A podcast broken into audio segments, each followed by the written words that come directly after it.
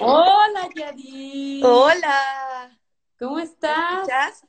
Sí, súper Sí. bien, te escucho muy Ah, bien. ¿Y tú? A ver, déjame ver. Con mis audífonos te escucho mejor. Está muy bien, muy bien. ¿Cómo estás, Yadis? Bien, esperando a conectarme contigo. Ah, Yadis, ¿habías hecho alguna vez alguna plática por este medio? No, nunca, nunca. De hecho, estoy así como Sí, con el nervio nerviosa. Ajá. No sé, pues siempre como que hablar me da nervios. Soy tímida, creo. Fíjate Sí, eres tímida. sí, soy tímida. Hablar en público me da mucho miedo, me da pánico escénico. Ah, Yadis. Mira, eh, ya se están empezando a unir. Aquí está Cianya, aquí está este Brea, Bre, Isa, Isabelita. ¿Sí recuerdas a Isabel? Sí, claro. A Isabel, a, está aquí también la Sandra, estética no. mi, es la estética de mi ser. Te digo que se ponen unos nombres. Fernandita, mi amor. Pero, uy, Fernanda, yo creo que, mira, Ay, ay, la amo. este, ajá, Dan, está, estamos Ay, empezando. Marina, Fernandita, mi amor, I love you. Le extraño tanto que me grite en Lenat. ay, Ay, mi Marina. Marina, ¿qué Ay, hola. Ay, tan preciosas todas. Ay, las extraño. Di- Híjole, pues sí, oye, pues qué padre. Mira, te voy a contar más o menos de qué va la, va el asunto. Nada, Marina, es translímite. No, quisiste engañarnos con Casa del Teatro, lárgate. No me la vayas a quitar, ¿eh? No, si la Nat ya me la, me la, me la Así. agarró, pero bueno, pues ya, ¿qué hago? Sí, ya, ya, la, la, la agarró, pero bueno, todavía la tenemos, todavía quiere Marina ya en Casa del Teatro, hombre. No, Marina, ¿qué vente conmigo. Vente conmigo, Marina, de mi amor. ay, Marinita. Oye, pues mira, te voy a contar más o menos cómo va eh, esta plática. Eh, que sobre todo lo que está padre es que va a estar grabada mm, en audio para subirla a la plataforma de Spotify. Entonces está padre porque tú la vas a poder escuchar, este, la van a poder escuchar, este, eh, pues las personas que estén interesadas y que nos sigan en, la, en la, pues, en la cuenta de Spotify. Este, eh, este conversatorio eh, son 11 preguntas. Hay 11 preguntas que, que- que te tengo, eh, que ha sido Ajá. recopilado a través del tiempo y de la historia. Este, y pues eh, vamos a irla entrelazando en la plática. Entonces no te preocupes, no es así como de examen, nada de esto. ¿Va? Ok, muy bien. Sí, perfecto. pues empecemos, ¿qué te parece? Sí, sí, sí, Eh, muy bien. Antes que nada, Yadis, cuéntanos a todas y a todos los que estamos aquí, eh, ¿quién es Yadira a nivel curricular? ¿Qué haces? ¿A qué te dedicas? Ok, bueno, eh, yo soy eh, egresada de la Escuela Nacional, eh, de la Academia de la Danza Mexicana. Yo ahí cursé la carrera de intérprete ejecutante de danza contemporánea y folclore. Y después, bueno, eh, salgo de la escuela y eh, me dedico pues a buscar eh, compañías de danza donde bailar. Entonces, bueno, primero probé a Amalia Hernández y no me quedé porque era chaparra, ¿no? Literal, chaparra. O sea, ¿Es pasé la audición. Entonces, ¿Cuánto pues no, le está eh, 1.62. Entonces pedían raro, la ¿no? estatura. Porque, ay, perdóname, porque qué raro, porque también Funky estuvo con Amalia. Sí, en ese tiempo, o sea, esto te estoy hablando del 96. O sea, en cuanto salí de la escuela, yo quise hacer audición y, bueno, fui a hacer audición y no me quedé por la estatura. O sea, pasé varios filtros, pero no por la estatura. O sea, de hecho, ni con tacones alcanzaba el 1,65, porque además la realidad es que los vestuarios ya están hechos y pues no, me nadaban. No había forma. Y bueno, ahí conocí a Carlos Antunes, que en ese tiempo llevaba como la parte de coordinación de, Amalia, y bueno, ahí se quedó como el contacto. Y después eh, entré a bailar eh, a un grupo de danza contemporánea, independiente, muy chiquitito, y ahí hicimos cosas. Y después también un tiempo, pues me llamó muchísimo la atención la comedia musical, que de hecho fue saliendo de la escuela de danza, pero pues también era muy complicado porque los estereotipos estaban muy marcados, ¿no? O sea, yo llegué a la audición de Bailando bajo la lluvia y no, las chicas eran así, pelazo, este, leotardo, mallas, tacones, y yo iba en mi leotardo de academia y, y así de... Oye, sí, sí, sí. Estudiaste? Ahí, en la Academia de la Danza Mexicana. Ahí hice lo que fue secundaria y prepa. Nosotros, o sea, tú, órale, secundaria y prepa. Ajá, estuve seis años ahí. ¿Nuestra prima para los, los sedantianos? Eh, sí, yo creo que sí. Sí, sí, sí. Órale. Sí. ¿Y entonces qué pasó? Pues entonces, eh, pues te das cuenta que el mundo pues es súper distinto cuando estás en tu escuela que te protege y que te da, eh, tienes como ciertos perfiles, ciertas ideas y de repente sales a un mundo que no conoces, ¿no? Porque además la realidad es que yo no, o sea, mi familia pues no se dedica a nada de esto. Entonces yo salí al mundo a pues a, a enfrentarme con lo que me encontraba, ¿no? Entonces también a la par era muy chistoso porque yo en mi, en, el último año, penúltimo año, eh, yo, eh, el grupo de los parientes de Playa Vicente, un grupo de Son Jarocho, trabajó con nosotros en la escuela. Entonces eh, yo me hice amiga de ellos y entonces antes y casi saliendo de la escuela yo ya bailaba son jarocho. Son jarocho tradicional.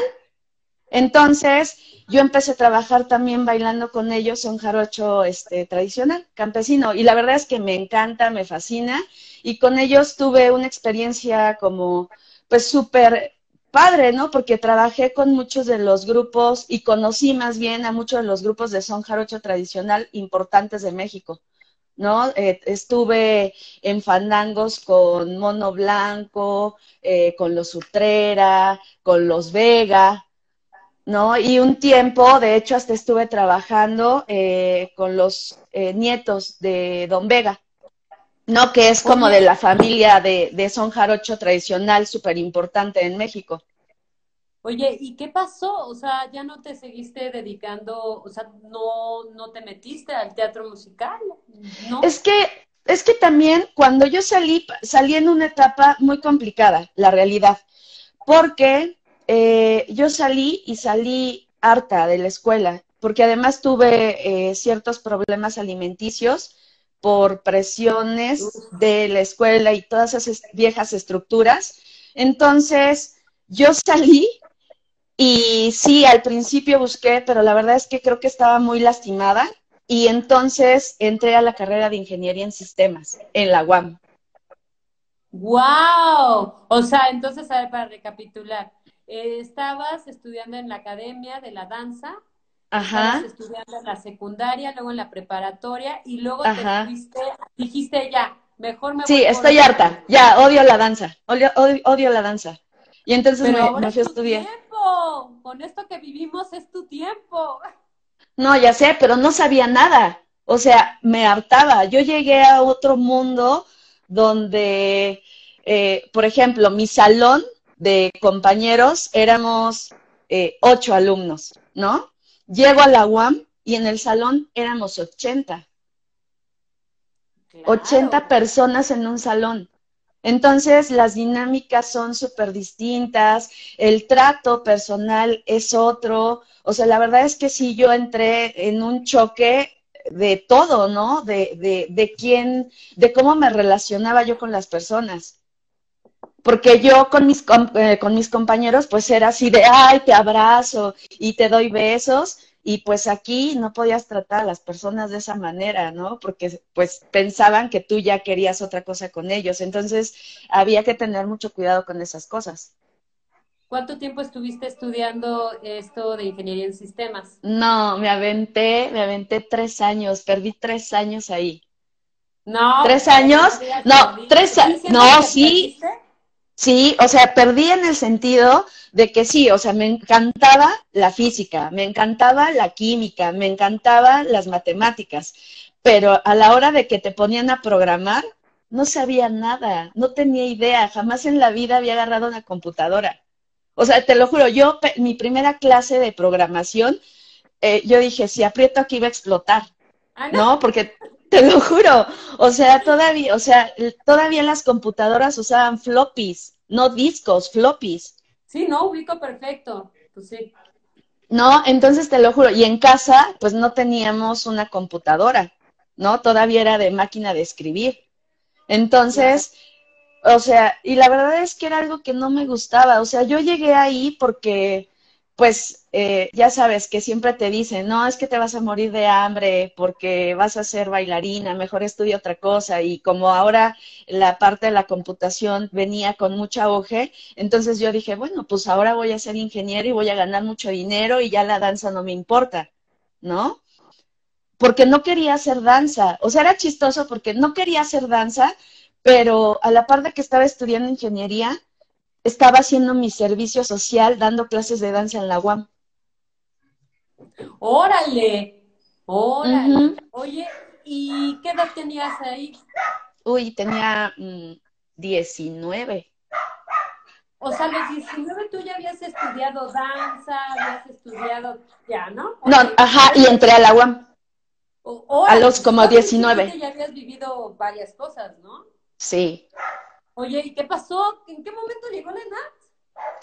Bueno, después de eso, eh, bueno, hice mi servicio social, eh, me di cuenta que llegó otra vez como la oportunidad de regresar a la danza, porque además la realidad es que estaba deprimida, estaba deprimida estudiando algo que no quería, eh, no estaba en mi ambiente, me gustaba mucho dar clases, pero no quería regresar a bailar.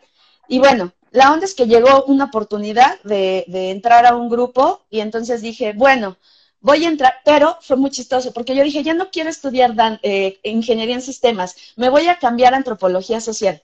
Y entonces hice mi cambio a antropología social. Entonces, ahí estuvo increíble porque la verdad es que me encantaba, me fascinaba, de hecho, me gustaba muchísimo, pero llegó esta oportunidad de volver a bailar y yo dije, bueno, pues creo que voy a regresar a bailar porque la vida es muy cortita para los bailarines. Entonces le dije adiós a antropología social y me fui a bailar. Y entonces viene la historia. Eh, yo, pues obvio, eh, varios compañeros de la academia, pues entraron saliendo, de hecho una compañera Tostli entró a la academia, eh, salió de la academia y entró a la ENAT, ¿no? Entonces tenía un vínculo como muy directo con, con Lenat, ¿no? Porque además luego también ahí había ensayos y cosas así, porque eh, yo bailaba son jarocho, o sea, yo nunca dejé como este contacto de son jarocho y entonces eh, cuando regreso a la danza, pues entonces me meto más en este rollo del, del son jarocho que me fascinaba. Y Jesús Díaz, que también había sido mi maestro en la Academia de la Danza Mexicana y que en ese tiempo tenía eh, teatro, actuación. Entonces, él estaba, era parte del escuadrón Jitomate Bola con Anatoli. Entonces, ah. ajá, entonces, eh, Chucho me invita eh, porque ellos querían, pues, o sea, siempre estaban como investigando, entonces me invitan a que yo les diera un curso de son jarocho. Y entonces, ahí es mi entrada al mundo de, del escuadrón jitomate bola, ¿no? Y entonces ahí con Anatoly, pues practiqué contorsionismo, este, danza excéntrica, eh, aprendí técnica un poco. espérame, espérame. ¿Qué es danza excéntrica? Pues eh, danza bufa. La, eh. imaginación ya voló, ¿eh? Ah, sí. ¿Qué es eso de danza excéntrica? La danza excéntrica. pues sí, es, es, bueno, yo lo entendía como esta danza que combinas con la parte cómica, exagerada, histriónica, ¿no? Esta danza, pues, eh, eh, ¿dónde se podría ver? Pues en el circo, ¿no? O sea, yo lo ubico más en esa parte. Ok. ¿No?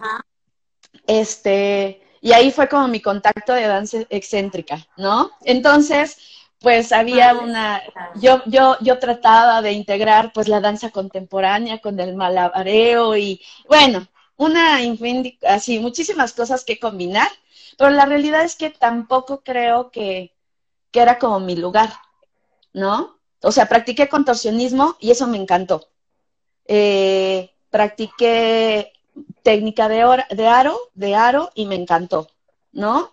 Entonces, eh, pues lo, único que trabajé con ellos en proyecto fue una beca del FONCA que tuvimos eh, de un montaje que se llamaba Satiricón y entonces yo ahí era una calaverita que se contorsionaba, ¿no? Entonces, pues la verdad es que fue muy padre, pero también la realidad es que eh, trabajar con Anatoly a mí me, me absorbía muchísimo, era un trabajo de 24 horas, literal. Entonces, pues también había que comer, ¿no? Esa es la realidad. Entonces, eh, salí de ahí y pues empecé a hacer show, show, eh, me fui a, bueno, trabajé en muchos eventitos, ya sabes, eh, proyectos de danza contemporánea, que eran dos funciones, tres funciones, ensayabas mucho y pues al final eran dos, tres funciones y ya nada, ¿no? Entonces me fui a bailar a Cancún, a, playa, a la playa del Carmen, a una compañía. Ah, Entonces, entonces fue muy chistoso porque yo iba bailando folclore, o sea, yo iba para un show de folclore. Era una compañía que daba shows para todos los hoteles, para varios hoteles de... ¿no? Yo creo que sí, es que más bien en ese tiempo había uno que abarcaba muchos y ahora hay muchos, ¿no? Muchos, es mucho. Es, muchos. como un dato cultural para todas y todos los que están escuchando, pero muchos compañeros cuando salen del ENAT y no, pues no encuentran algo estable o se quieren fugar o qué sé yo, se van, se van a, Cancún a bailar y a hacer shows. Y la verdad es que, pues la verdad es que en ese tiempo no te pagaban tan bien como ahora, ¿eh? O sea... dice Fernanda que qué onda tus papás, ¿qué te decían? Bueno, debo decir que mis papás, eh, sobre todo mi papá, eh, pues viene de una familia como muy tradicional, ¿no? Y cuando yo salí de la Academia de la Danza y yo empecé a justo a pues a trabajar en cosas y hacerme muchísimo más independiente, la verdad es que sí hubo conflicto, ¿no? Porque pues mi papá era de aquí a las 8 de la noche hay que estar, ¿no? Y entonces, pues sí, pero más chicos. Entonces yo era la más grande. la más grande? Ajá. El ejemplo. Ajá. sí, sí, sí. ¿Hermanas o hermanos? Eh, tengo una hermana y eh, que sigue y luego mi hermano, el más chico. Entonces, pues sí, era un súper conflicto. O sea, mi papá se enojaba y había peleas, peleas fuertes. Y también ahí entraba al quite mi mamá, ¿no? O sea, le decía, bueno, pues ¿para qué la dejaste estudiar danza si no la vas a dejar trabajar en esto, ¿no? Y bueno, o sea, la realidad es que afortunadamente mi papá poco a poco fue entendiendo, fue entendiendo pues lo que era eh, mi carrera de danza, ¿no? Y sí le costó mucho trabajo dejarme ir, pero al final pues es el acto de confianza, ¿no? De confiar, de que te educaron y que ahora te toca cuidarte, ¿no? Claro. Oye, entonces, pues ya que estamos en esas, ¿y qué pasó entonces? Te fuiste a Cancún y luego. Me fui a Cancún, me fui a Cancún y eso estuvo buenísimo. porque yo. tremenda, ya dirá. Yo si tuviera una hija como tú, unas nalgadas. No, no, no, pero. Estás emocionada, la haces. Bueno, me fui a Cancún. Y bueno, no, me fui a Cancún, pero es que, o sea, ahí fue como mi, mi choque con la realidad de lo que yo hacía como bailarina. O sea, imagínate, yo iba por un show de folclore, ¿no? Y ven todas mis facilidades de contorsionarme y entonces que dicen, Sas, la vamos a meter a un show de magia.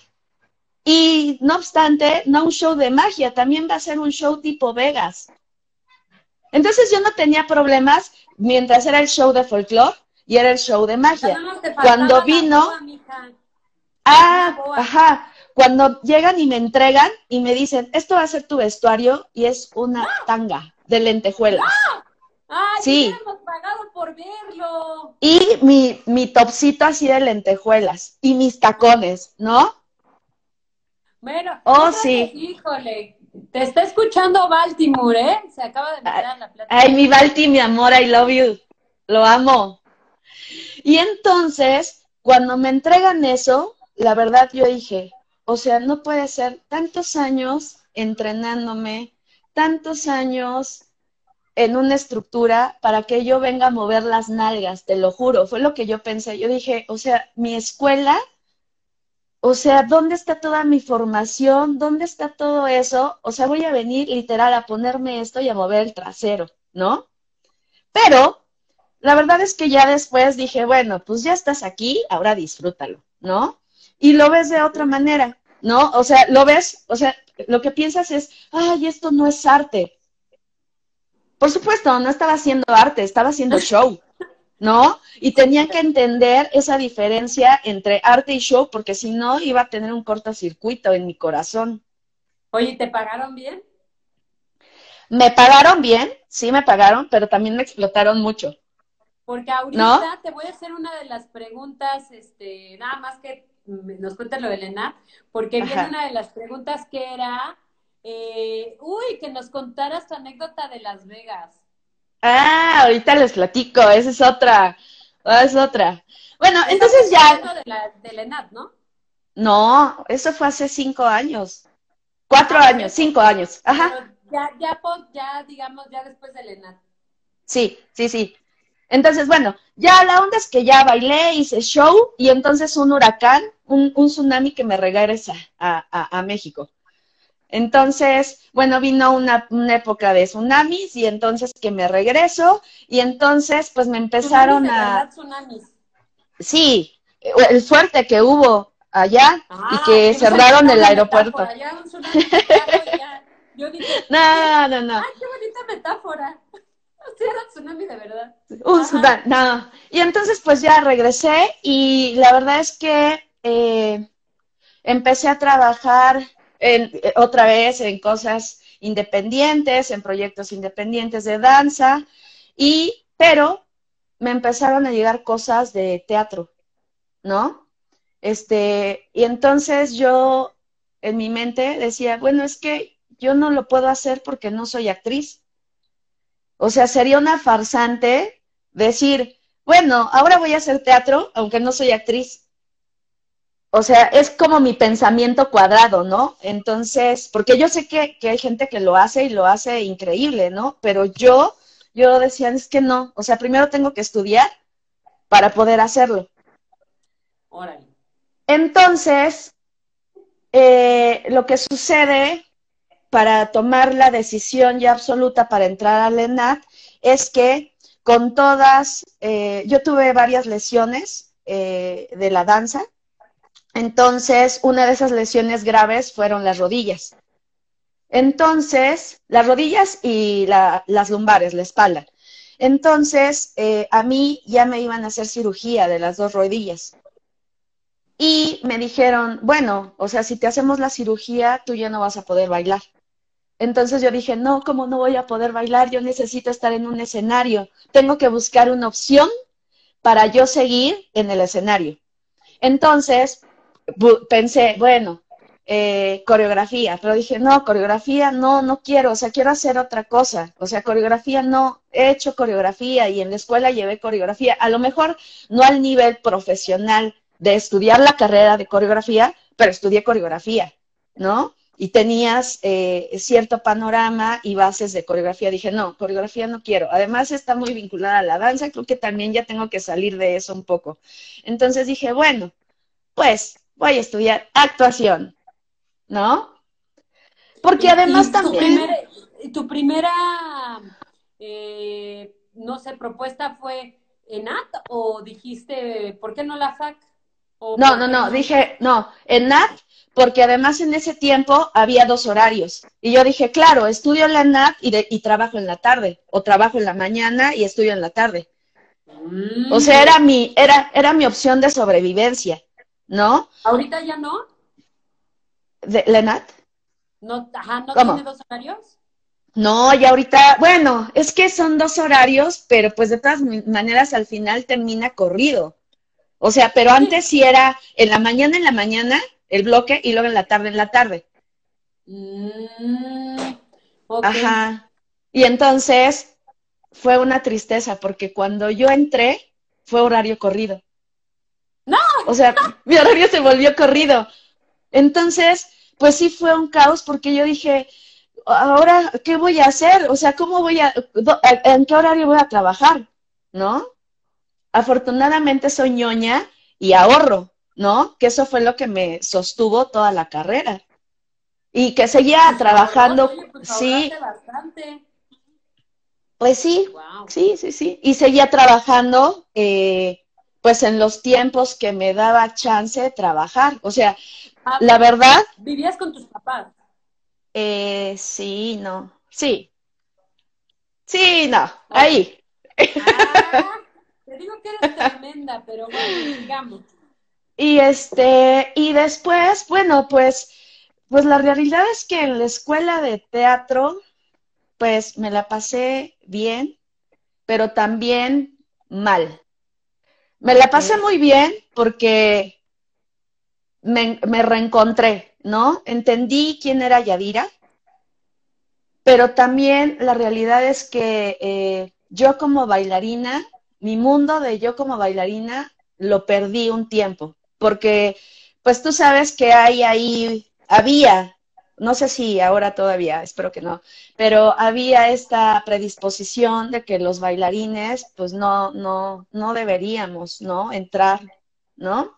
Entonces, pues bueno, que me quedo, pero pues sí tenía la condición de que no tenía que bailar en ese tiempo para yo desestructurarme y, y, pues poder entrar como a este mundo de la actuación. Y la realidad es que a mí me costó mucho trabajo, sobre todo porque evidentemente toda la técnica vocal no la tenía, ¿no? O sea, a mí la parte vocal me costó muchísimo trabajo, porque los bailarines no hablamos, nuestra respiración está en otro lado. Entonces, tuve problemas con eso. Eh, todos mis compañeros ya habían hecho teatro de alguna manera en CEDAR o en otros lados y tenían conocimiento, además para ellos era el teatro, ¿no? Como para mí la danza, ellos era así, la pasión del teatro y yo la verdad es que no, o sea, para mí fue un, un me agarro de aquí.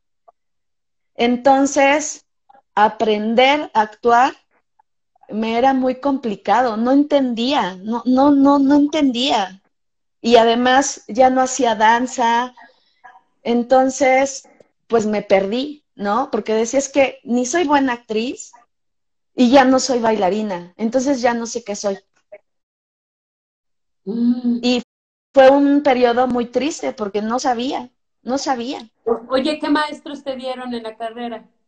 Eh, me dio Claudia Ríos el primer año, que de hecho por ella me quedé, o sea, por ella decidí quedarme, porque ella hizo un montaje, eh, Los Guerreros de Hergol, y entonces me, nos dio un personaje para examen. Entonces, te lo juro, o sea, yo me ponía tan nerviosa y tan... ya sabía que iba a empezar Fernanda y, e Iván a hacer ya su monólogo, porque ellos van con, con, con ya sé. Y la vez pasada también la nombró, creo fue a Shari, Y empezamos. Ajá. Bueno, a ver, ajá. Y entonces, eh, te lo juro, porque además eh, hicimos nuestra presentación en el salón, pero después tuvimos una función en el granero de ese examen.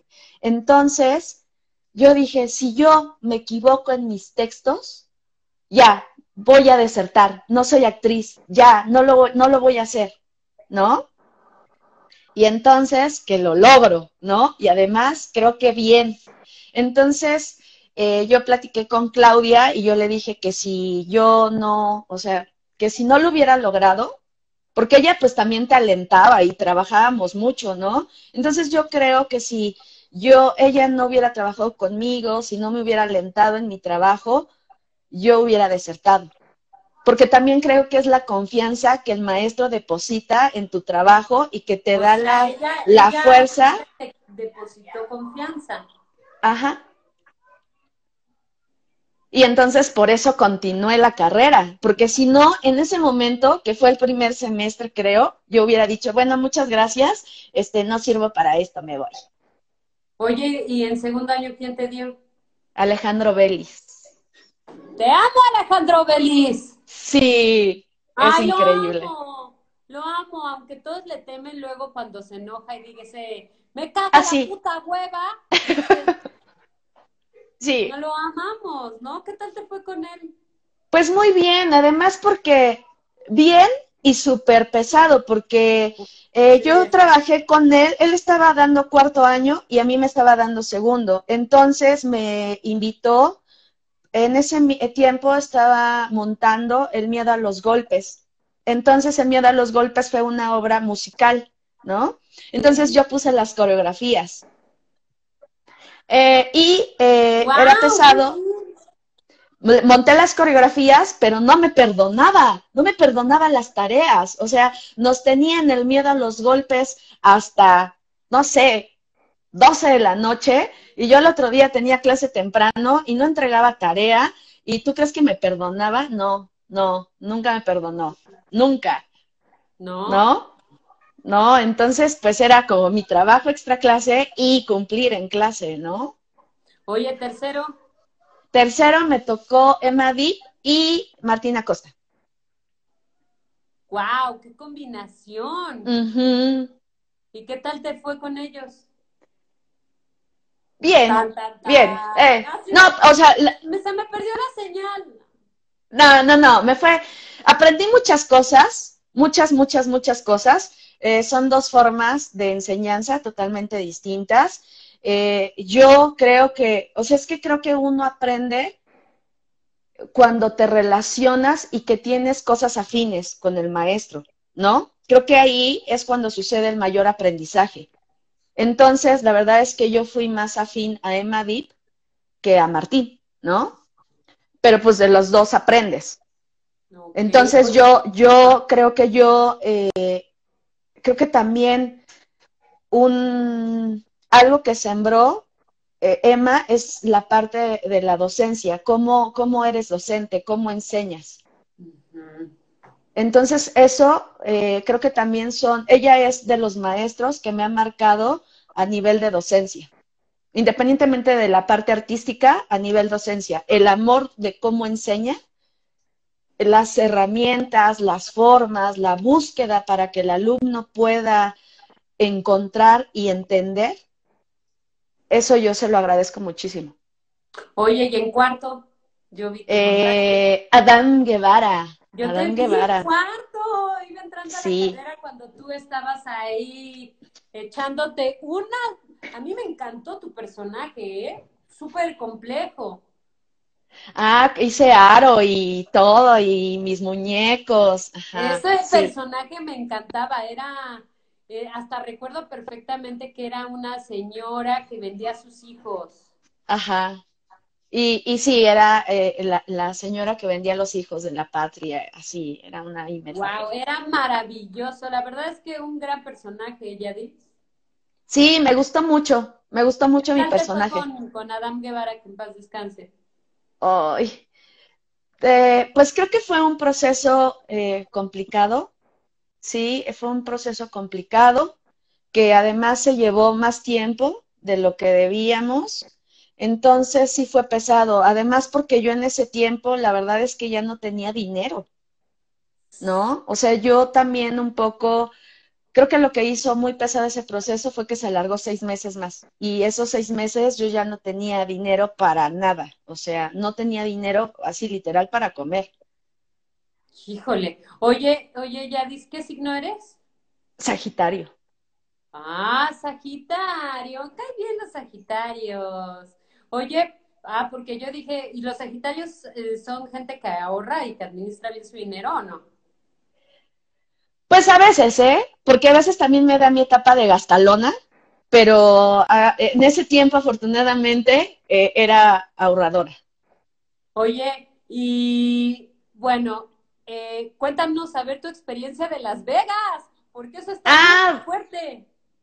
Bueno, eh, cuando yo regreso a bailar, eh, Carlos Antunes hizo un grupo que se llamaba Danza, Danza Fusión, donde combinamos contemporáneo, folclore, ballet y salsa y cumbia, y así era una combinación increíble.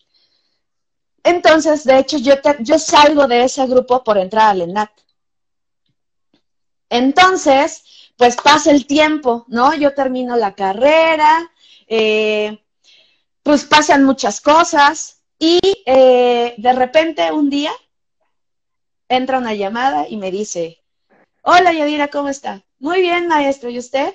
Este, bien, pues solo quiero decirle que nos vamos a Las Vegas. Y yo, ¿ah? Y yo, ¿cómo?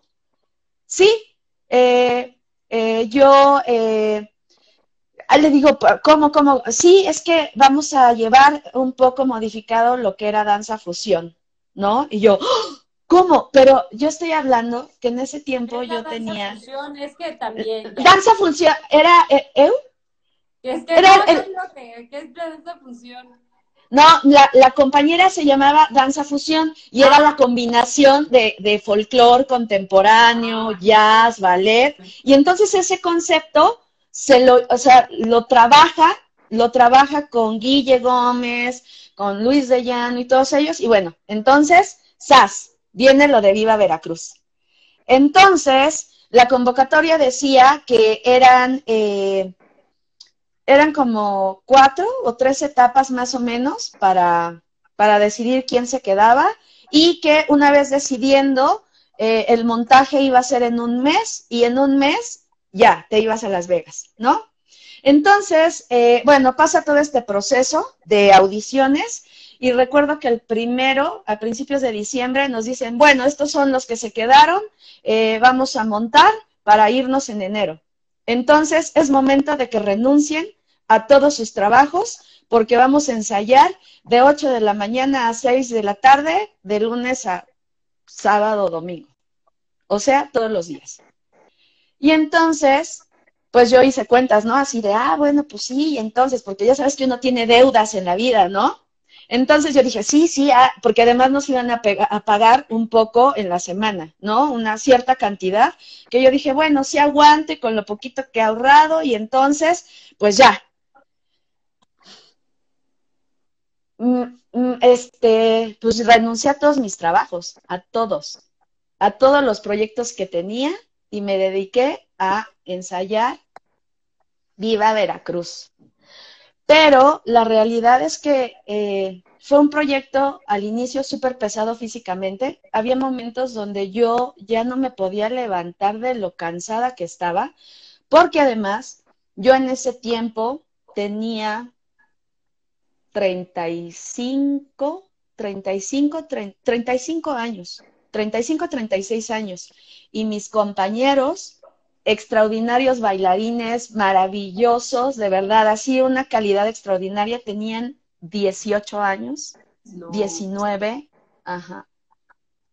Entonces, es cuando agradezco que soy ñoña, disciplinada y que me entreno todo el tiempo, porque fue la única manera donde yo pude, yo pude aguantar esos entrenamientos y pude resistir sin lastimarme.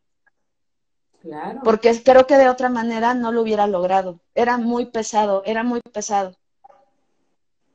porque además... ¿Y qué pasó cuando se fueron?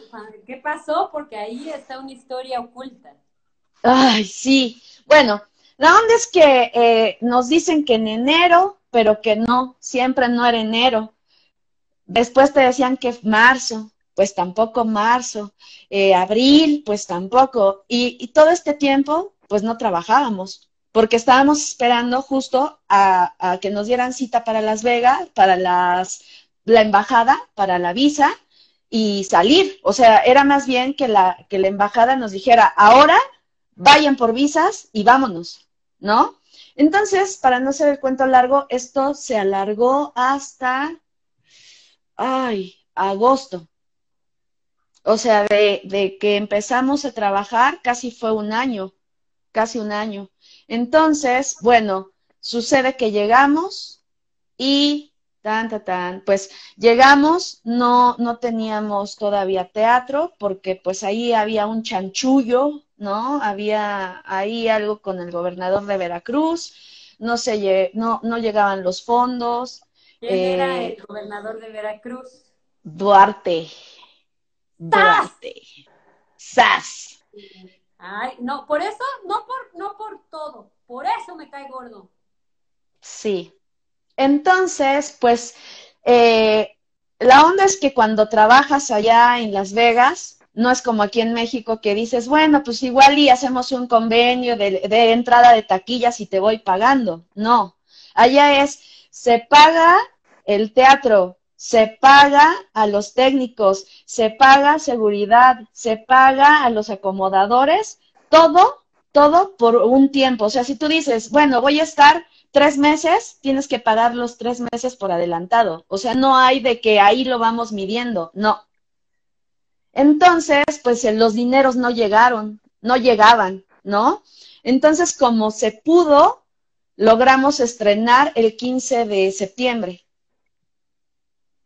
Estrenamos y fue, creo que son las experiencias, es la experiencia de la, más bien, de la, es que tengo muchas, pero esa es así increíble. O sea, creo que haber ido, a pesar de todo lo malo, valió la pena. O sea, yo, yo, yo bailar en un escenario así, em, en un proyecto de esa magnitud, con la gente con la que trabajé, con la gente que nos iba a ver, o sea, fue algo extraordinario. O sea, no lo cambio lo volveré a vivir, creo. Pero que te paguen. Pero que me paguen. Y entonces, pues ya, la onda es que no terminamos la temporada, eh, nos quedaron a deber muchísimo dinero. Cuando yo regresé, pues debía todas mis tarjetas, no tenía trabajo, porque pues como sabemos, renuncié a todo. Y entonces, pues sí, también me entró una depresión muy fuerte, muy fuerte, muy, muy fuerte. Entonces, pues la verdad es que yo regresé en un eh, mediados de noviembre. Mediados de noviembre. Oye. Donde ya todos los trabajos estaban ocupados del show. Oye, pero a ver, por ejemplo, eh, eh voy a igual, ¿no? Seguir con las preguntas. Eh, entonces, porque nos has dado un recorrido, híjole, fuerte. ¿Cómo le haces para trabajar en 72 lugares al mismo tiempo y todavía tener tiempo para comer bien? ¿Cómo pues le haces? en dónde trabajas, Yadir, ahorita, por favor. Bueno, ahorita ya trabajo en menos lugares, esa es la realidad. Ahora, porque también, les voy a ser sinceros, a esta edad uno ya se cansa. Tengo 42 y ya me canso.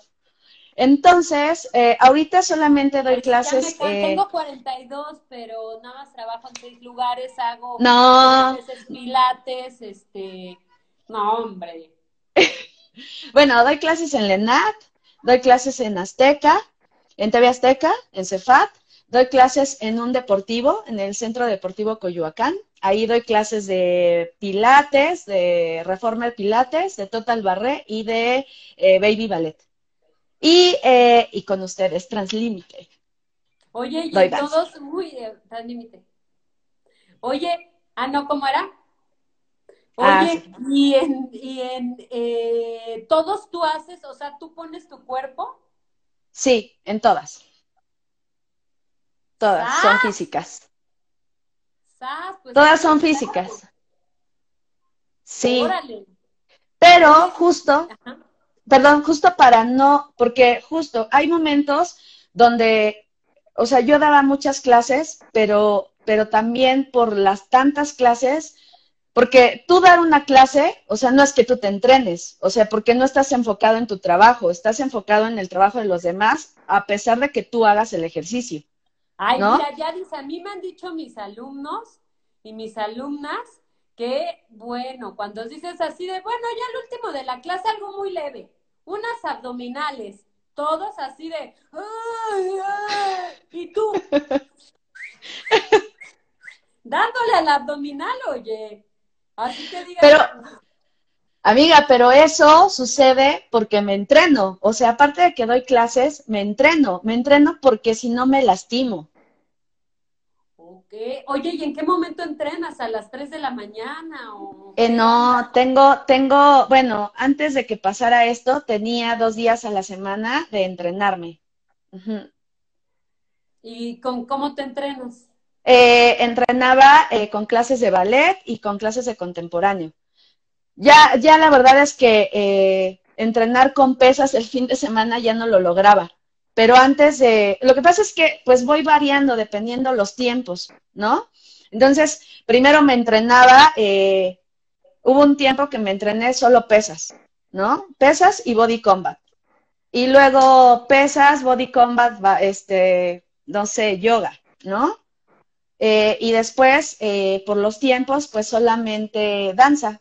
Regresé otra vez como solo entrenamiento de danza porque me di cuenta que las pesas me estaban quitando elasticidad y flexibilidad. Oye, y ahora que estás en, eh, que bueno, que todos estamos y todas estamos en, este, en esta, pues, encierro, por así decirlo, ¿qué haces? Pilates. ¿Cómo te entrenas? Pilates. ¿Duermes en planchita? No. Así. Venga, muchachos. Así, venga, muchachos. sí, no, no. Algo, la verdad. Ay, es que este encierro me, a veces me da ansiedad y, hay veces que tampoco me dan ganas de hacer muchas cosas, ¿eh? También lo voy a confesar. Pero trato de, hacer clase de pilates. Mm. Pilates, yoga y stretching. No. No todo el tiempo, no todo el tiempo, pero sí, o sea, trato de, de, hacerlo. Ok. Oye, ¿y cómo entrelazas el arte de la danza y el teatro en tu práctica? Pues creo que más bien la vida me ha llevado a irlo vinculando, porque yo, es que yo ahí tengo un rollo con la actuación, porque como la realidad es que no me siento absolutamente segura, ¿no? En mi hacer actoral, porque tengo un campo inmenso en la danza. Entonces, creo que yo lo comparo mucho con la seguridad que tengo en la danza y la inseguridad que tengo en el teatro, ¿no? Porque siento que, que no, no, la fortaleza no está a la par, ¿no? Porque no lo he ejecutado, no lo he hecho tanto tiempo, ¿no? Entonces, lo, eh, pues la vida me ha llevado a vincularlo haciendo teatro-danza, combinar danza y teatro. Eso, eso ha sido muy afortunado para mí. Y... creo que ese es mi vínculo, ahí. Oye, y desde la, o sea, desde tu punto de vista, ¿qué es lo que te hace más feliz? ¿Y tú? Bailar. Bailar. Bailar bueno, bailar, bailar, bailar y ahora me, hace muy feliz dar clase. Me, me, me, llena de mucha felicidad. Soy muy feliz dando clase. Y lo, lo, lo abrazo. lo pones, ¿no? En una de las academias donde estás, no sé exactamente en cuál de todas porque me marean, este, das clases a niñas chiquitas. Baby ballet. ¡Ay! Baby ballet. baby ballet. dirá, ¿qué es eso? Bueno, he dado clases hasta en un gymboree. con bebés de un año. Sí. ¿Cómo? Sí, sí, sí. Baby ¿Así? Ballet. Ah, eh, danza a un Jimbori. Sí, sí, sí. ¡Oh, no! Yadira. ¿Y qué pasa? ¿Qué pasa con eso de Jimbori de ballet o eso? Pues es que más bien uno aprende, o sea, la realidad es que yo, mm, o sea, yo empiezo a dar clases, porque esa es la realidad, uno empieza a dar clases por necesidad, muchas veces, ¿no?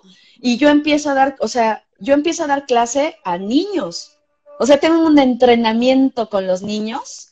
Bueno, Oye, ¿te gustaría tener hijos? no. Tin, tin, tin, tin. No, eso Sí, sí no, no. no, no, no, no, no, tampoco.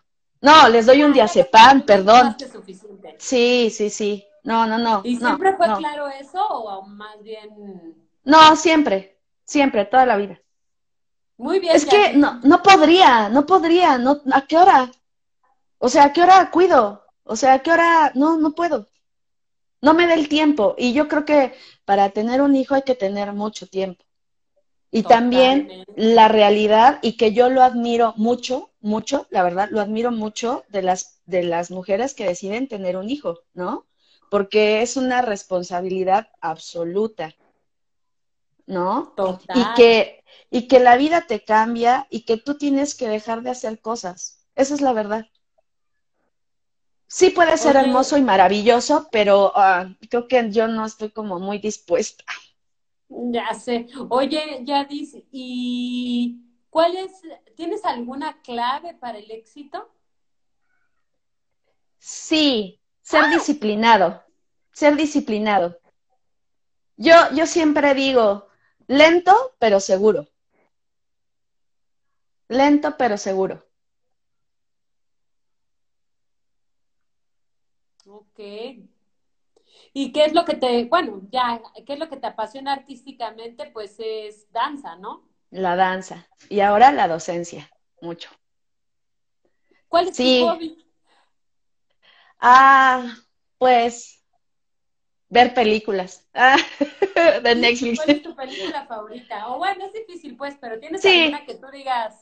Pues mira, en realidad me gustan mucho las series, la verdad, y me gustan las series de asesinos. Y toda esta de eh, las ase- asesinos y manipuladores. Y cosas así Sí. bien sangrientas. Uy, yo tengo varias que te puedo pasar que son japonesas que dices, ah, canijo. Ajá, esas me gustan mucho. buenísimo. Órale. Ajá. Sí, Órale, la parte, o sea, las películas, y con sangre ahí, con sí, no. Y las de amor no me gustan. No, de ¿tú eres no romántica o no? Ah, no, Ah, creo sí. que no, amiga. ¿No? No, no. No, o sea, ¿tú qué le dices a tu chavo? A ver, chavo, de una vez, este, ya encuérate. Ay, no. No, no, no. O sea, es así de apapacho, así, shh, chiquito mi amor. Sí, O sí, sea, sí, no, no, no. ¿Eres cariñosa? Soy Sí. cariñosa, soy Sí eres cariñosa. cariñosa. Sí, Sí, sí, soy eres cariñosa. cariñosa. Pero Sí. no, o sea, no eres empalagosa, Eh, yo creo que a veces. pero no romántica. Ajá, sí, no. No, no romántica. O sea, creo que soy muy apapachadora, O es sea, eso. eres Soy muy. Eres, eres la ideal para todos y todas. ¿No? Así de, Sí, y no además- soy empalagosa, pero soy cariñosa. sí, exacto. No soy demandante, no soy demandante. O sea, creo que eh, también como adulto he aprendido eso, ¿no? Que la- eh, las personas tienen su tiempo y no tengo y no tenemos por qué estar eh, encima el uno del otro para demostrarnos amor, ¿no? Creo que hay espacios para hacer las cosas y tenemos espacios para estar de muéganos, ¿no? Eso está padre. Eso está padre. Oye, y si fueras tú un ejercicio aeróbico, porque ya viste que estábamos ahí con la, con la broma, ¿cuál serías? Por ejemplo, a mí me molestan mucho eh, cuando vieron Fierce. este, Ajá. bueno, ahí decían, oye, mira, pues que tú duermes en planchita. Entonces, de ahí la broma de que duermes en planchita. Tú, si fueras un ejercicio aeróbico, ¿cuál serías? Uy, aeróbico. Ay, ¿cómo se llama? Los, los bumpers, que es salto, plan- sí, creo que sí. Ajá. órale. Este, y ah, ah, ah, ah, estamos con. eh, bueno, ahorita, eh, en los tiempos en los que vivimos, en, en la, en, en el momento en el que estamos todos eh, pasando, ¿tú qué reflexiones has podido sacar? ¿O qué, reflexiones has tenido que sientas que han sido reveladoras en tu quehacer como mujer o en tu quehacer también como, como docente, este, como artista? Pues mira, creo que a nivel personal eh, me doy cuenta que por este cotidiano uno, uno se olvida, ¿no? De, lo que te gusta, de tus momentos de tranquilidad. Yo la verdad es que a mí me gusta mucho estar en casa y en silencio, lo disfruto mucho, me gusta mucho. Y había esos momentos los había perdido porque ya no tenía tiempo de disfrutarlos. Y no tenía tiempo de disfrutarlos porque siempre estoy cansada, ¿no? Entonces, ahora he tenido esos momentos de decir, ay, está padre estar solito, ah, escuchando música, ¿no? ¿Cuál es tu música favorita? Es que me gusta de todo, me- bueno, menos reggaetón, ni la sierra. No. No, me gusta la música clásica, me gusta la, la música experimental, o sea, escucho de mucho, mu- de distintas cosas. ¿Y cuál es tu comida favorita?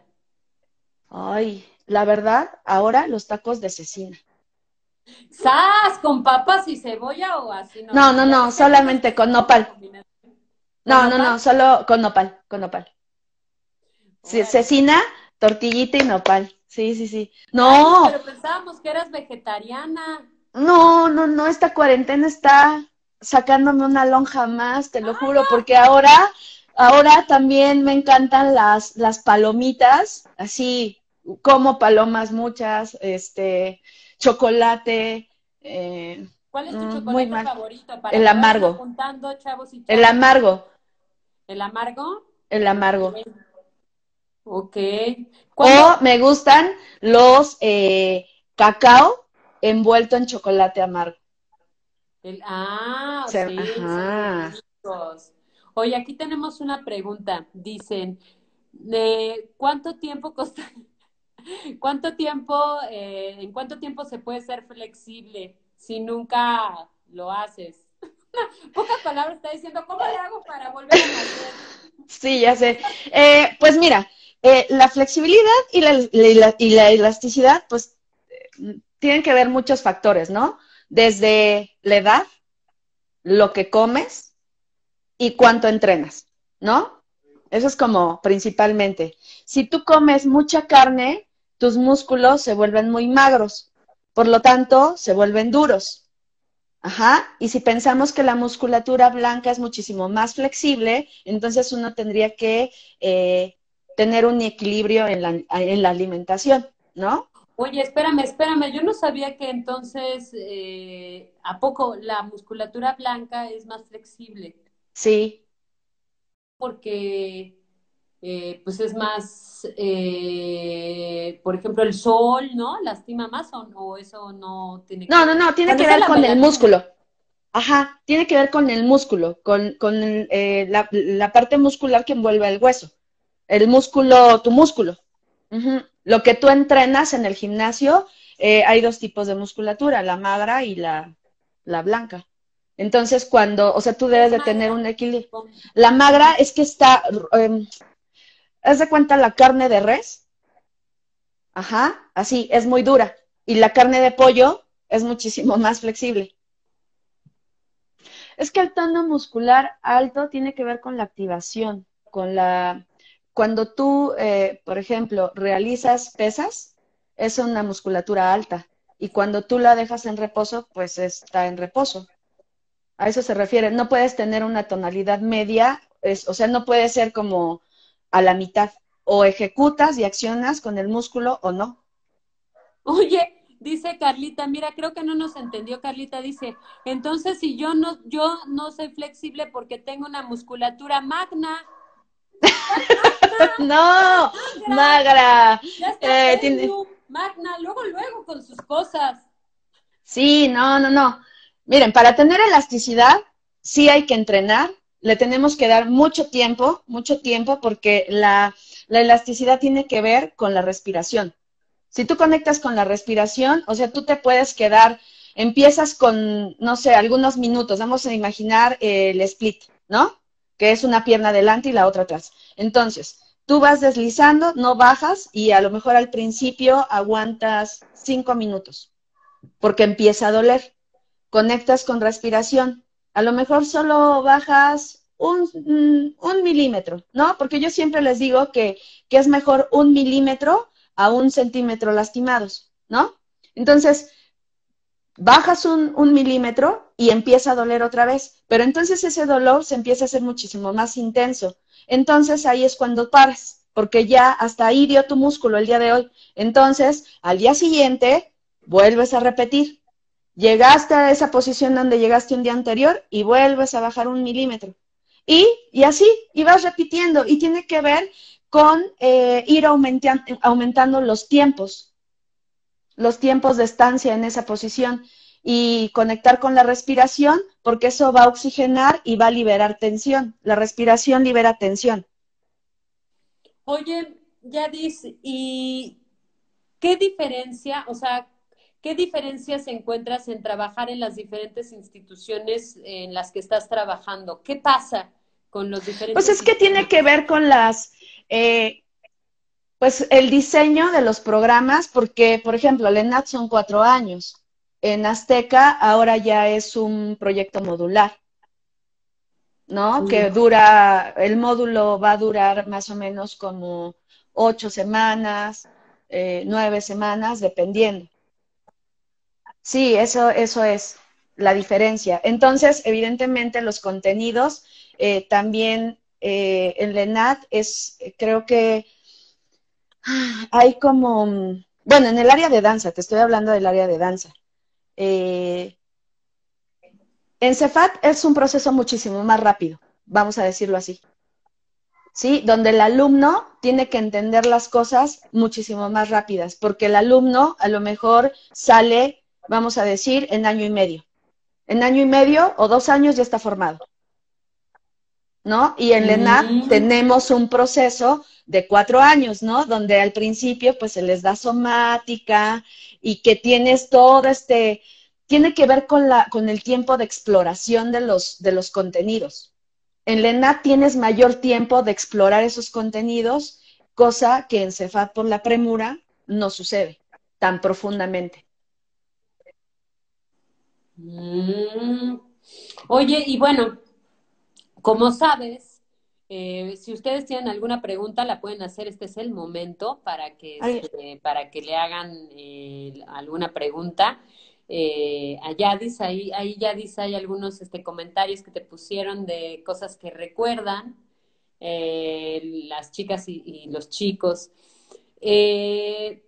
como sabes, pues nosotros, pues ya con nosotros estás desde hace, pues ya más de un par de años, este, trabajando en el área de movimiento, eh, que lo cual es muy interesante porque las dos personas que están en el área de movimiento son tú y Funky, ¿no?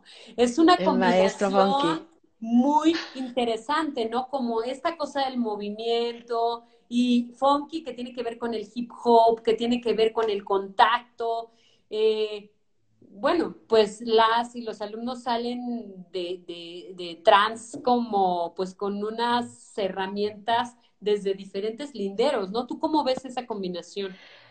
Lo que pasa es que es muchísimo más dinámico y no solo te quedas con cierta calidad o estructura de movimiento, ¿no? Por ejemplo, yo en la escuela de danza, pues fui, era muy, eh, tuve una formación de ballet, una formación de contemporáneo y de folclore, ¿no? Que son estructuras, pues, eh, rígidas en la enseñanza. Yo cuando quise probar hip hop, era una cosa horrible.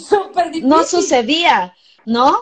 O sea, porque además es un estilo totalmente distinto y como bailarín de esa estructura hay que romper muchas cosas del pensamiento también. ¿no?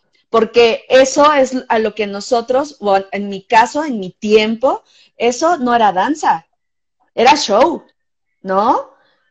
Cosa que yo ahora lo agradezco mucho. O sea, digo, yo, yo tengo esa formación de contemporáneo, folclore y, y, ballet, ¿no? Y que yo me sigo entrenando ballet porque a mí eso me funciona, ¿no? Pero también he, bailado y he, tomado clases de jazz, eh, de danza española, eh, de tango, de hip hop, de break dance, de quebradita, eh, de danzón, de, ¿qué más? reggaetón. No, reggaetón no. Ah, no. Todavía no. Pero ¿qué tal? Alguna vez tuve, clase de perreo. Alguna, alguna vez tomé una clase de perreo. Claro. Oye, este, ¿y qué tal esta generación que tuvo Vogue? O sea, tomar clases. Además, sí. Es una cosa, por eso era muy importante ponérselos a esta generación, porque es toda una experiencia.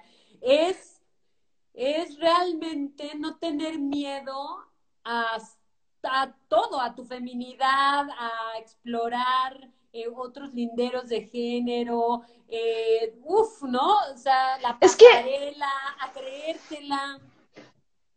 o sea, además, sí, es súper difícil. Yo alguna vez tomé una clase de esas porque es como de estas modificaciones del hip hop y ya sabes que tienen como distintas vertientes. Entonces, alguna vez tomé una clase de esas y me parece increíble que ellos tengan la amplitud de, de reconocerse en ese movimiento, porque la realidad es que pocas personas tienen las posibilidades de, eh, de, moverse en tantas ramas, ¿no? Y eso te da experiencia, te da seguridad y te da la posibilidad de crear con, tus con tu cuerpo infinidad de cosas. Te da la libertad porque lo conoces. Claro, fíjate qué interesante, ¿no? Y bueno, eh, esta, bueno, es que esta generación le ha pasado de todo, bueno, hasta dramaturgos y dramaturgas ya salieron, pero bueno, Ajá. Eh, no, también que están tomando producción con, con la más. Con Michelle Master, maestra. Qué buena, maestraza, ¿no?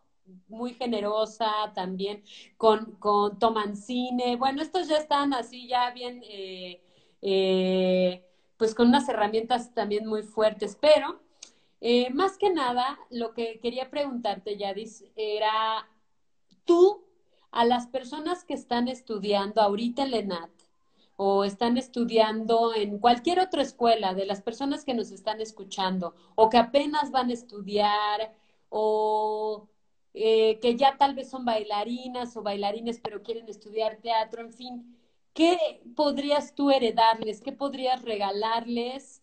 Eh, como reflexión para los exámenes que van a hacer, para su carrera? ¿Qué podrías eh, regalarles? Pues eh, yo creo que el atrevimiento es algo bien importante, el atreverse a hacerlo. No importa si eres bailarín o si tienes ciertos estudios, creo que el atreverse a hacerlo te abre la puerta para continuar. ¿No? Porque ya diste el primer paso. Uno siempre se puede quedar en el, ah, es que me gustaría, ¿qué tal si no puedo? Ah, ¿qué tal si, no? El qué tal está bien, ¿no? Pero ahí te quedas. Entonces, dar el paso, atreverse, ya, ya tienes el camino, ese camino ganado, ¿no? Porque es una decisión y es una decisión de vida que te puede llevar a otros caminos, ¿no? Pero el decidir hacerlo, creo que es lo más complicado a veces en una persona, ¿no? Atrever a hacer lo que sea, hacer el examen, atreverse a estudiar cierta cosa que a lo mejor uno no cree, ¿no? Atreverse a generar cosas, porque también eso te ayuda a reconocerte.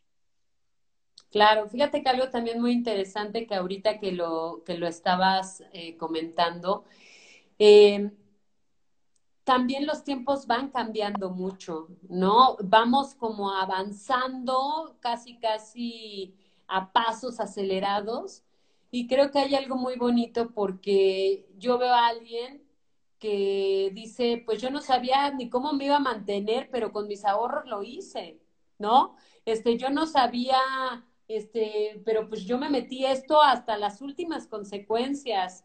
Eh, yo veo que eres una persona que cree, que cree, que se atreve y que no dice, pero ¿y ahora qué voy a hacer? ¿No? ¿Cómo le voy a hacer? Pues no sé, o sea, persigues tus sueños. Sí, y eso me lo enseñó mi mamá, la verdad. Sí, mi mamá es una persona muy tenaz y eh, pues más bien es que creo que también la disciplina ayuda muchísimo, o, o, al menos es a mí lo que me ha ayudado en los momentos donde ya no, ya no creo poder o ya no quiero e, el ser disciplinado, porque la disciplina tiene que ver con constancia, con forzarte y fortalecerte tú misma, ¿no? Entonces creo, creo que a mí eso es lo que me ha ayudado a seguir adelante, porque sí, hay momentos donde no puedo y, y también, y también lo escucho. O sea, he aprendido, aprendido a escuchar, a, escucharme en esos momentos, donde hoy no, o sea, no puedo, este periodo no puedo. Ah, entonces, a ver, Yadira, tranquilízate, eh, encuéntrate, sánate y vámonos otra vez. ¿Cómo le haces para tener pensamientos positivos? Pues ahí la verdad es que la yoga me ayuda mucho. La yoga me ayuda mucho, mucho, mucho, mucho. Porque sí, la yoga, la meditación, te ayuda a, cambiar, a domar esos pensamientos. Porque sí, uno piensa cosas malas. Uno, uno piensa, es que no puedo, es que no, no soy buena, es que o sea, hay otros que lo hacen mejor, pero creo que también valorar lo que tú haces de una forma amorosa es a mí lo que me ha funcionado, porque yo también soy súper juez conmigo, ¿no? O sea, yo, yo he tenido periodos donde yo siento que, que, que no soy, no soy alguien, ¿no? Alguien importante, que no he hecho cosas extraordinarias. ¿no? Pero también pienso y veo atrás y, y, valoro todo mi esfuerzo y todo lo que he logrado. Entonces eso me ayuda a darme cuenta de, de que sí puedo, de que sí puedo hacerlo. Que a lo mejor no voy al ritmo de los demás, porque sí veo personas que pasan y, y hacen cosas maravillosas muy rápido, ¿no? Pero pues también he aprendido que mi tiempo es otro y yo no puedo eh, ir al ritmo de los otros. Mi tiempo es mi tiempo y, y tener claro a dónde quiero llegar, eso, eso me ha ayudado. ¿No? Quiero eso y voy por eso. Y, lo, y llego, ¿no? A lo mejor me lleva mucho tiempo, pero no importa, ya lo logré. Y soy paciente, soy paciente, trato de, de no desesperarme. Oye, y Entonces, por último, y por último, Yadis, eh, fíjate que eso no lo, no lo, pues bueno, es con todo lo que hemos reflexionado en últimos tiempos y bueno, todo, toda la vida, ¿no? O sea, bueno, eh, me refiero a lo siguiente, eh, a todo lo que tiene que ver con, eh, eh, por ejemplo, ¿no? En el hip hop, toda la cultura que está alrededor, pues obviamente a mí me pone a pensar, ¿no? Acerca de todo lo que hacemos también y de todos los materiales y también a la gente que se le apoya, ¿no? Que uno va abriendo estos caminos. De hecho, por eso este, nosotros, bueno, en trans eh, se abrió este punto de hacer charlas con mujeres interesantes, eh, ¿no? Que, que, que, se dedicaran unas al cine, otras al teatro. En algún momento me gustaría técnicos, la otra vez, eh, ¿no? Ara es una técnico de teatro y estaría increíble platicar con ella, ¿no? Bueno, este es el ciclo ahorita de mujeres, ya después será este, el ciclo de hombres y luego de este, seres y luego, ¿no? Así no vamos a decir, pero eh, algo, algo que me puso a pensar lo que me dijiste al principio, ¿no? Que decías, para mí no fue fácil eh, entrar en el mundo porque pues era chaparrita, porque este, no tenía tal vez el cuerpo escultural, este, ¿qué puedes decir de los tiempos que nos tocas? ¿Cómo, cómo, cómo te, cómo ves el futuro? ¿Cómo sientes que está siendo ahorita? ¿Crees que ella es más incluyente? O, sí. no sé. Sí, yo creo que eh, de cuando yo salí ahora, los estereotipos. La danza, es que la danza es una sí. cosa fuerte. Porque yo, hasta con el yo cuerpo, creo. ¿no? Hay una cosa sí. como del castigo al cuerpo, porque es la perfecta, o sea, no, no, está muy fuerte, ¿no? Sí, de hecho también por eso también cuando entré al ENAT me sentí aliviada, porque además yo venía también de un mundo del show, donde si no eres eh, power, ¿no? Tienes un super cuerpo, blanca, eh, ojos claros, eh, con boobies, o sea, como ese estereotipo del show, pues no podía ser parte, ¿no? De hecho, yo un tiempo pensé en mi cabeza, me voy a poner boobies, ¿no? O fui rubia, rubia clara para show, sí, claro, ¿no? Pero es muy difícil, o sea, es que los, las, los estereotipos de belleza para ciertos sectores son muy, muy cuadrados y es muy doloroso para los bailarines, ¿no? Porque yo no, no tenía una, físicamente no estaba apta para el show. O sea, yo tenía que operarme, ponerme rubia y yo creo que hasta broncearme para ahí, ahí ser más o menos ahí medio llamativa, ¿no? Porque ni nalgona, ni chichona, ni power. O sea, esa es la verdad, ¿no? Entonces, pues te das cuenta también que pues no es tu mundo y también uno por salud mental debería no desear a veces, ¿no? Y lo digo en el show, ¿no? Y por ejemplo, uno cuando apoyando, ¿no, Yadis? O sea, también uno queda sí. apoyando, es decir, porque uno quiere pertenecer a algo que no quieres pertenecer, o sea, como por Exacto, o sea, y por ejemplo, muy muy complicado. ¿Qué es lo que estás apoyando? ¿En dónde estás eh, abriendo ese camino, ¿no? Es como decir, a mí la verdad, eh, una de las cosas que me tiene de verdad en trans, súper, eh, no sé, creo que ha sido uno de los descubrimientos entre muchos otros que hemos tenido es, por ejemplo, ¿no? Quitar el canon de que la danza tiene que ser de una manera y tenemos break dance, hip hop, y es un maestrazo que, que está también, ¿no? Dándonos otro tipo, ya quitando ese, esa mirada. Claro, que nutre, que nutre. Sí, exacto. Y además creo que ahora las, los diferentes campos de la danza se empiezan a vincular, ¿no? Porque antes era solo contemporáneo, solo folclore, solo ballet, ¿no? Y también creo que esta evolución en, los, en estos tiempos te, te, te da, te crea la necesidad de vincular todo, ¿no? Para generar un discurso dancístico muchísimo más complejo. Totalmente. ¿No? Entonces yo creo que, que sí, o sea, puede ser, eh, te baila solo danza contemporánea, está súper bueno, ¿no? Pero no te quita nada saber, por ejemplo, acrobacia, eh, saber tango, saber hip hop, saber otras cosas que además se vuelven herramientas, ¿no? En tu discurso. Totalmente. Entonces, yo, sí creo que eso ha cambiado, eso ha cambiado, porque antes, si tú bailabas, eh, una persona que baila, no sé, de ballet, bailaba show, era como la prostituta de la danza, ¿no? Así, así era. Entonces ahora esas cosas han cambiado afortunadamente. ¿no?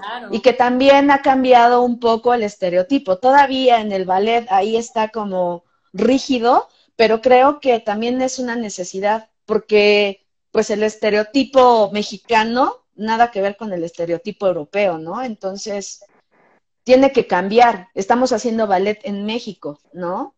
No en Europa, o sea, eso eso tiene que cambiar. Totalmente, es lo mismo. Fíjate que Funky en algún momento, de hecho, subió una historia que para mí fue muy bonita, que estaba bailando eh, hip hop con cumbia, ¿no? Y decía, pues es que yo soy mexicano, también como, eh, cómo, cómo hacemos nuestro propio discurso desde, desde lo que nos toca, desde nuestra propia cultura, desde lo que comemos, desde lo que vemos, ¿no? Eh, es qué equipos de trabajo tenemos. Eh, no sé, Eh, yo creo que son muchas las reflexiones que tenemos que, poner en la mesa, también como docentes, qué es lo que estamos enseñando o qué equipos de trabajo estamos generando o qué discursos también y desde dónde lo estamos generando. Creo que es muy importante replantearlo desde la educación también, ¿no? Sí. sí, y yo, yo creo que como docentes, lo primero que tenemos que arraigar en el alumno es seguridad. Seguridad en lo que es él, él, el individuo, ¿no? Que él pueda encontrar su capacidad, que es distinta a la de otros, ¿no? Aprender a no compararse y a valorar lo que tienes. Porque a partir de ahí vas a poder crecer, no vas a poder crecer en lo desconocido. Claro. Oye, y por último, dice Marina, creo, ¿cuál ha sido tu reto más grande como docente? Darle clases a Marina, seguro. Sí, a Marina. ¿Cuál ha sido? Híjole. Ay. Pues reto como docente. Újala. Es que creo que tiene que ver con los tiempos. Creo que a mí ahora un reto es eh, vincularme en esta nueva,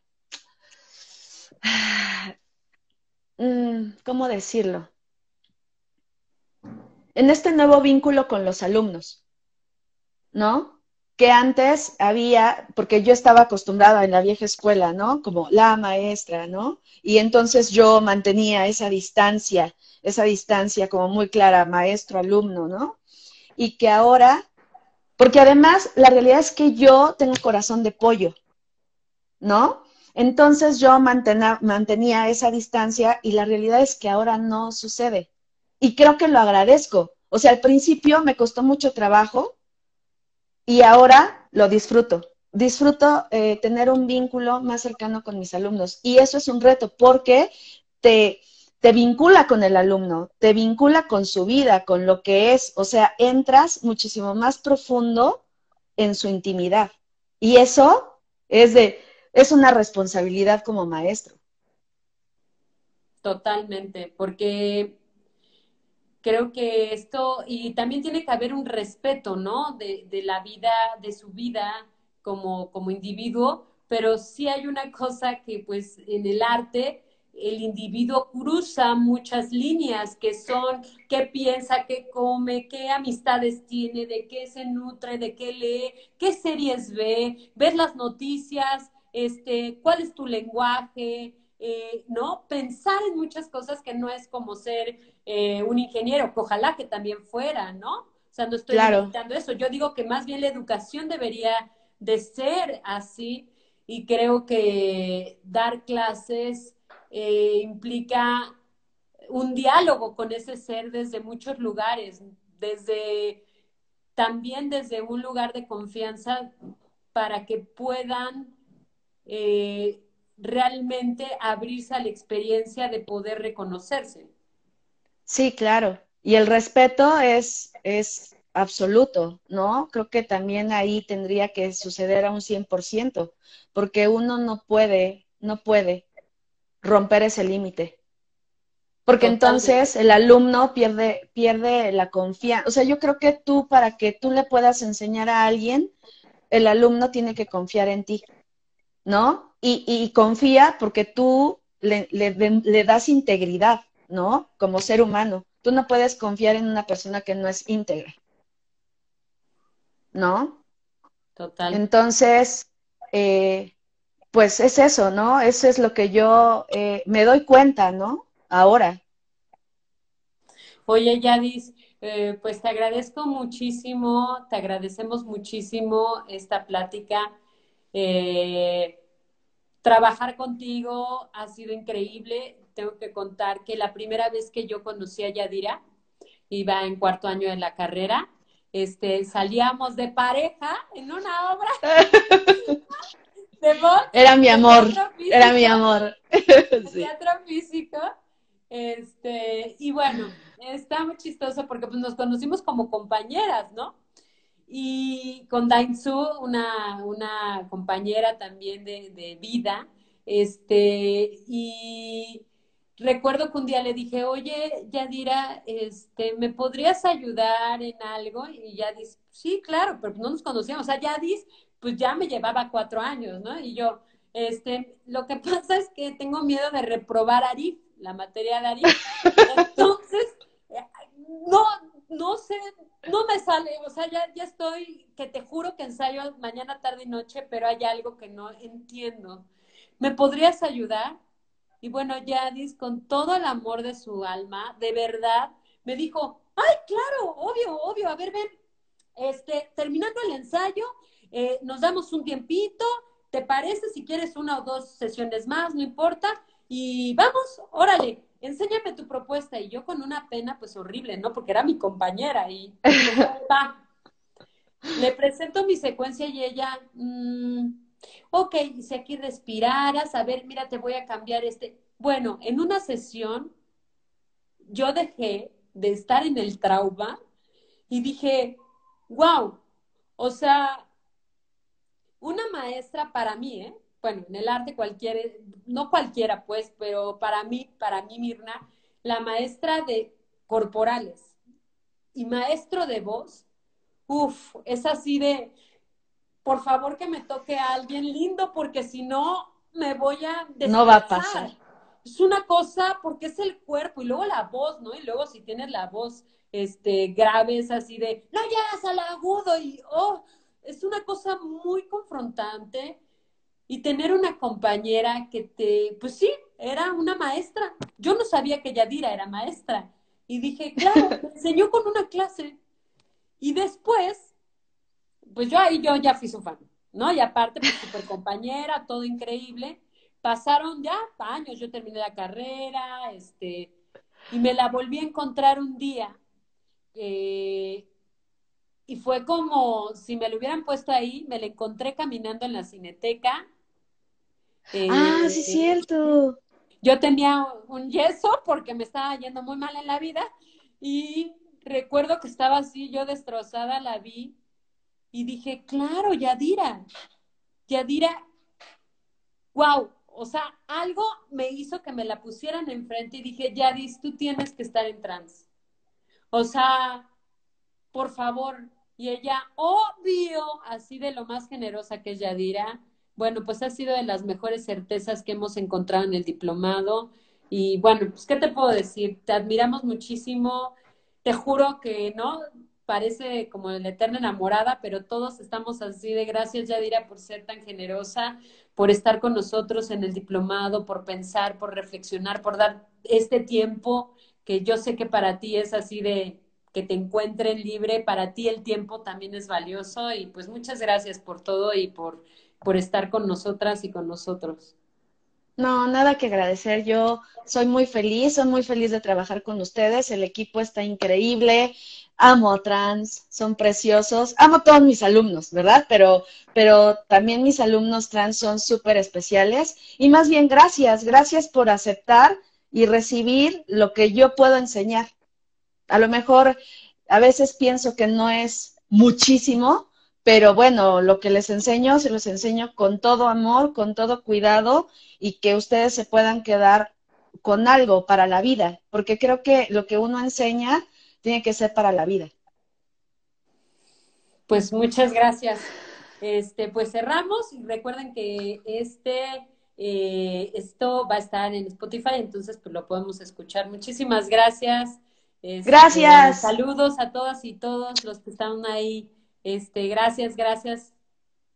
Nos estamos viendo. Gracias. Gracias. Besos. Bonita noche para todos. Igualmente, Yadis. Bye, descansen.